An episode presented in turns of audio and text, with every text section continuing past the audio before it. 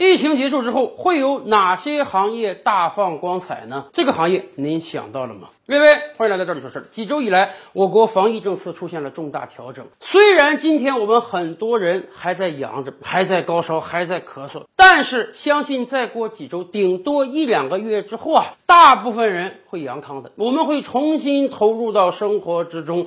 真的像很多人说的那样，可能我们会回归到二零一九年。虽然说这个病毒在全球还会继续发散、继续传播、继续变种，但是我们的生活终于可以回归到平常了。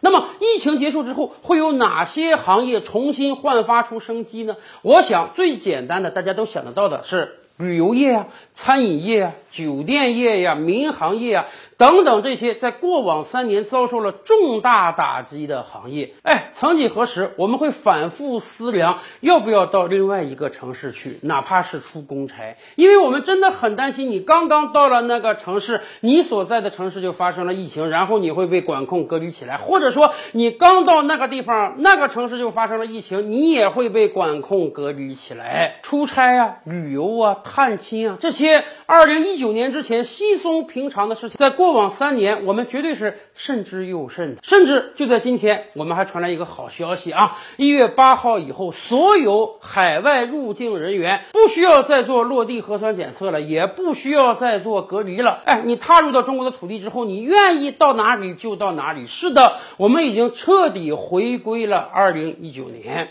那么，当然。这些被疫情打击的行业也一定会重新蓬勃发展起来。那么，除了这些显而易见的行业之外，还有哪些行业有可能焕发生机呢？我觉得房地产业一定是的。众所周知，二零二二年以来，房地产业进入到了寒冬。按道理讲，表面上看啊，房地产业跟这个疫情似乎没什么关系。你看。工人盖房子而已嘛，盖完房子，消费者买房子嘛，有没有疫情，我们都可以正常施工啊。然而，我们深刻的知道这场疫情对全民经济的打击，对全球经济的打击有多么的惨重。有很多行业真是遭遇到了灭顶之灾，有很多好朋友们在过去一年遭遇到了下岗、降薪、失业。所以啊，当老百姓荷包不够丰厚的时候，当我们还为了生计在拼搏的时候，自然没有更多的余钱去买房子了。过往二十年，不管房地产业如何高歌猛进的发展，归根结底，它是要由全民财富来做支撑的。我们经常说，过往二十年，我们的房价一直在不断的飙升。可是，大家有没有意识到，过往二十年，我们的人均收入也在一直的飙升啊？如果你的收入不上涨，哪怕房子是一个再好的投资机会，你没有钱，你投不进去，它也没法赚到钱呀。所以，整个二零二二年，虽然表面上看房地产不应当因为疫情遭遇到打击，然而由于全民财富在缩水，由于大量行业遭遇到了灭顶之灾，老百姓没有足够的钱，所以大家没有钱去买房。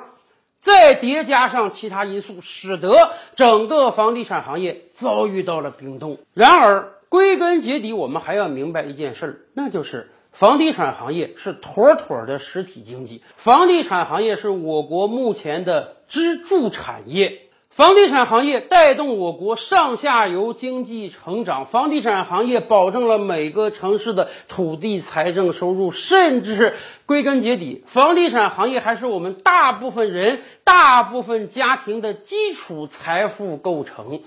而且，对于很多中国人而言，过往二十年投资房地产是稳赚不赔的生意。大家想想，过往十年、过往五年，我们可能投过 P to P，投过信托，买过银行理财，但是通通遭遇到了损失。有的行业甚至灭顶之灾，一下子整个行业都没有了，千百万人血本无归啊！然而，房产价值相对而言还是比较踏实稳定的。所以，我们从来提的政策都是房住不炒，房子是用来住的，不是用来炒作的。你家庭有一套房子，你既有一个居住的地方，而且这套房子的价值每年都在不断的抬升，使得你的家庭财富也在慢慢的积累。你没有被这个时代所抛弃，你能挺得过通货膨胀。然而，我们房地产调控的目的从来不是让房价夭折，让房价迅速降低，那样对全民来讲都是一个财富的损失。过去几年，有某个城市的主政者说过这样的话，他说：“我这个城市房地产价格太低呀。”和我这个城市的发展层次不相称，话糙理不糙。这个话听起来好像有那么点别扭，似乎大家希望你这个房价上涨才行。但是仔细想一想，过往二十年。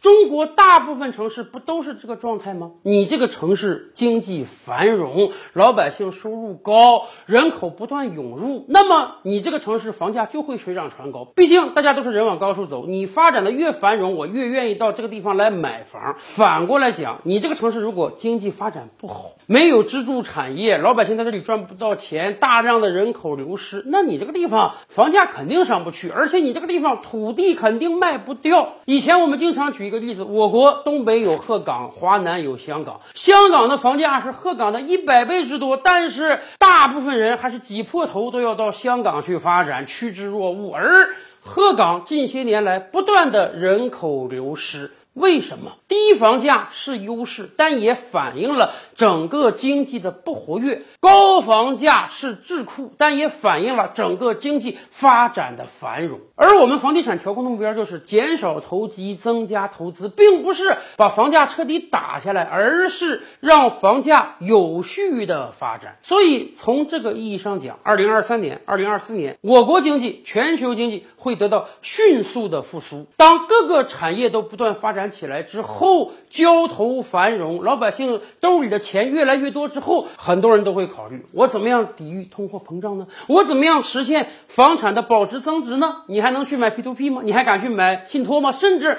买银行理财都是不保本、不保息，有可能有本金损失的。到那个时候，真的有可能很多人又要重新进行房地产投资了。所以，后疫情时代，不但旅游业、航空业、餐饮业、酒店业的会大发展，房地产行业也很有可能再迎来一个小阳春。